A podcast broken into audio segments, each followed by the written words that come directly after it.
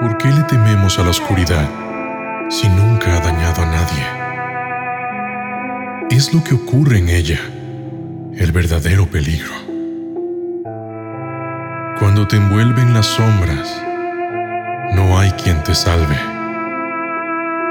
Por eso le tenemos tanto miedo a lo que no podemos ver. Por eso le tenemos tanto miedo a lo que se oculta entre las sombras.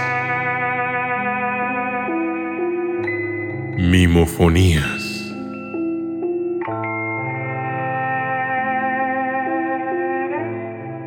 Medio podrida.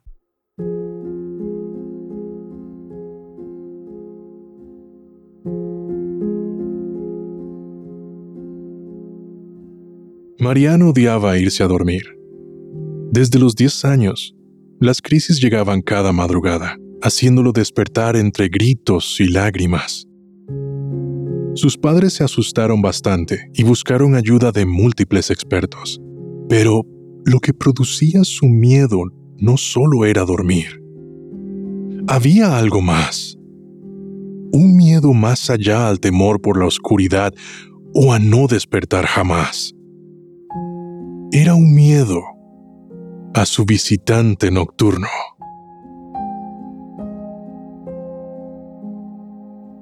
La primera vez que llegó, estaba en el borde onírico, a tal punto que no pudo verla bien.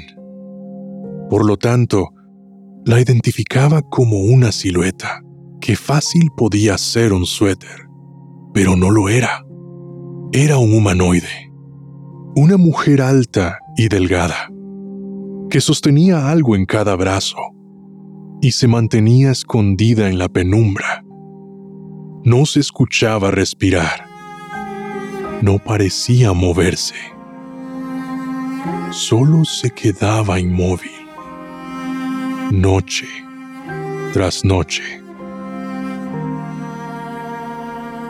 En una ocasión dio un paso al frente y Mariano la pudo ver con claridad a la luz de la lámpara. La mujer cargaba dos bebés y su apariencia era horrorosa. Tenía la mitad del cuerpo completamente putrefacta, como si tuviera una línea imaginaria que dividía su rostro. El lado izquierdo parecía estar vivo, pero el otro se encontraba en un avanzado estado de necrosis con la piel negruzca, agujereada y constantemente comida por los gusanos. De igual forma, cada bebé era diferente. El del lado izquierdo estaba regordete y se notaba saludable, mientras que el del lado derecho se encontraba putrefacto y colgaba con descuido. Con esa imagen empezaron los ataques nocturnos de Mariano, y fueron necesarios cuatro años de terapia intensiva y medicamentos para calmar los síntomas. Luego de aquello, la mujer medio podrida no volvió, pero nunca la olvidó.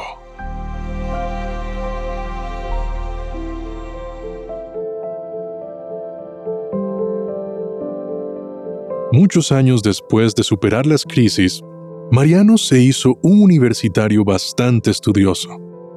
A pesar de que la mayoría de sus amigos vivían una vida algo más relajada, como todos en Villaverde. Pero esto no iba con él. Él tenía claro su objetivo, el de enorgullecer a sus padres, aunque no tenía tan clara su vida. Pero hoy Mariano tuvo un día estresante, más de lo normal. La semana de exámenes lo había desgastado tanto que no podía más, pero tampoco podía dormir, por lo que consumió más pastillas de lo normal y se acostó, dejándose llevar por el silencio y la ausencia de la noche, la soledad y la oscuridad. Ese momento donde dormir se asemeja a estar muerto. Esta vez soñó. Cuando abrió los ojos, vio que estaba corriendo. Pero algo estaba mal.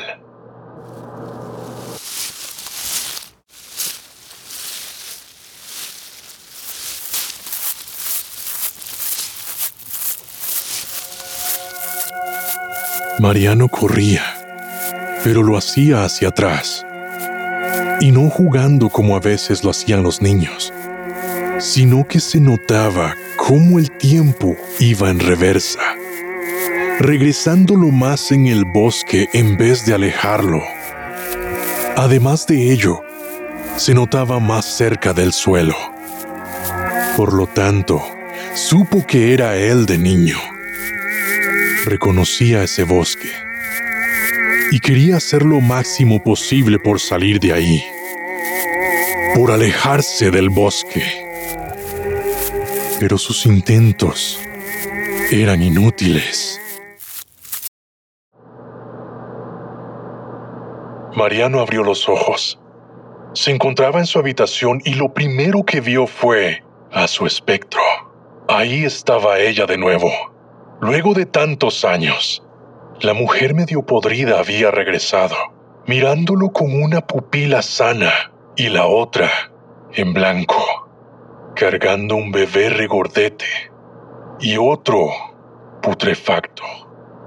Mariano quiso gritar, pero no pudo. Quiso levantarse, pero ningún músculo le respondía, por lo que supo de inmediato que estaba paralizado mirando desde su cama a su mayor miedo, a la mujer silenciosa que lo observaba desde las sombras.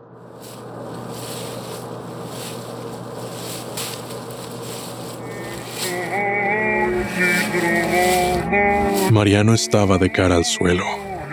Sus rodillas sangraban y sus palmas estaban raspadas. Sin embargo, la caída retrocedió y la inercia invertida lo llevó para atrás, devolviendo la sangre a su lugar y curando la piel en sus manos, regresando también un grito a sus adentros.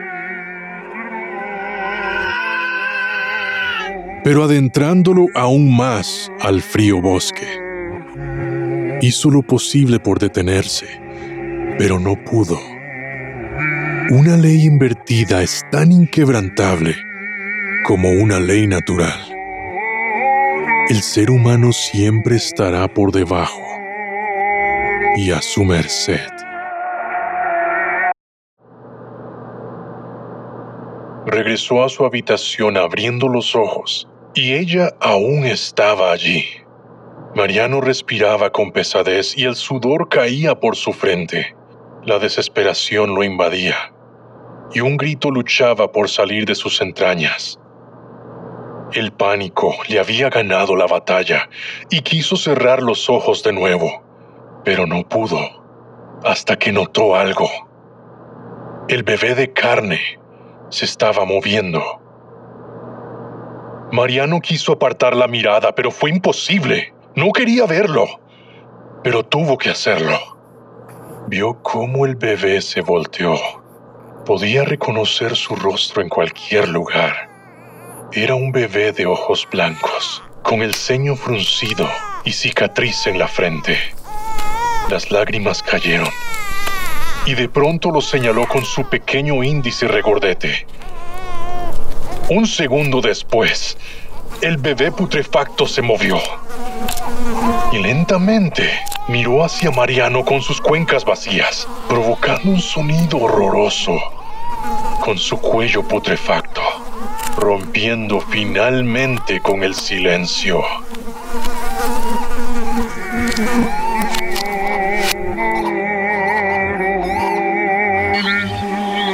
Mariano se adentraba cada vez más al corazón del bosque, donde se había jurado nunca regresar. Allí donde nadie escuchaba nada, ni siquiera se escucha el lloriqueo de un bebé. Pero él sí que lo escuchaba y reconocía.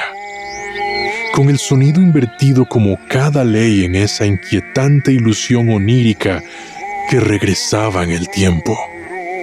Caminaba hacia atrás hasta que llegó a una depresión de tierra.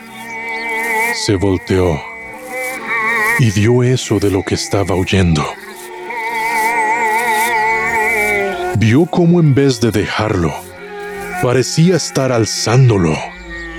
Y así, agarró a su hermano bebé, de ojos blancos, mirada inquietante y cicatriz en la frente.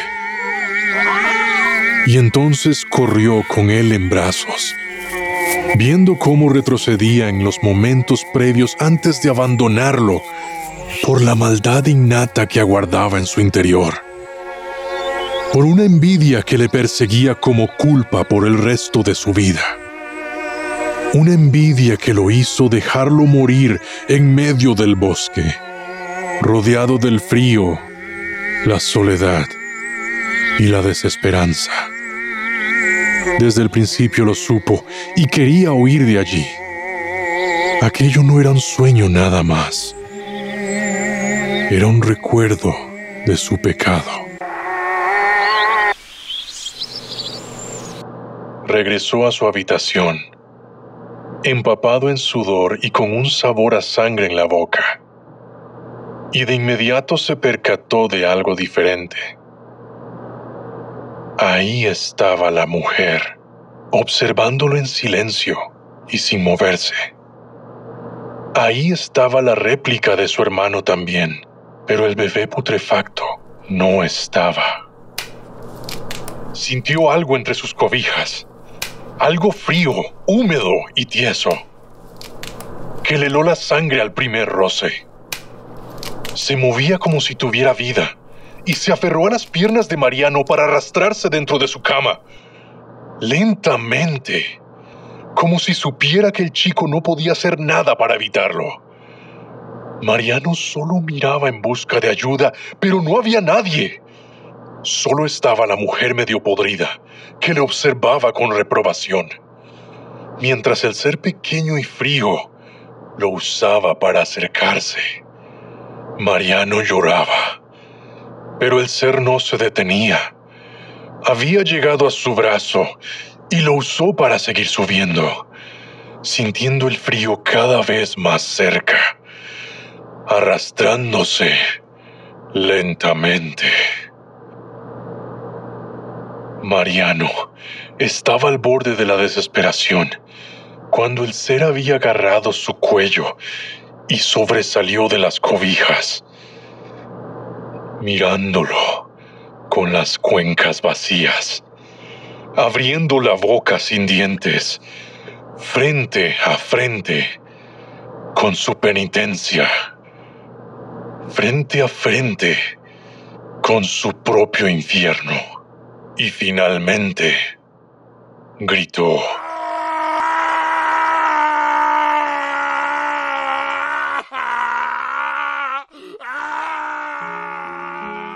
Esa es la razón de los gritos que se escuchan en la habitación 407 del Hospital Psiquiátrico de Villaverde, donde aguarda un hombre que de niño hizo un acto atroz y no se le dejó salir nunca más, y se mantiene acompañado de otros casos perdidos, donde sufre y repite cada noche aquel día donde perdió la cordura. Nadie sabe del infierno que hay en su mente. Un infierno más terrible que el dantesco, el cristiano o el hindú. El infierno palpable, el que tenemos en la tierra. Uno que nos recuerda que no hay salvación porque todos estamos condenados por nuestras propias culpas. Con un pie acá y el otro en el más allá. Sobre la desolación y el olvido. Un pie hecho de carne y otro hecho de polvo, que nos recuerda que seremos nada. Por eso, Le tememos a la verdadera oscuridad, al silencio absoluto y a la soledad sin cura. Tememos convertirnos en nada y ser olvidados. Le tememos al vacío que está al otro lado. Un vacío que siempre nos acecha, sin apartar sus hipotéticos ojos, durante toda nuestra vida, con una paciencia eterna, hasta el final de nuestros días.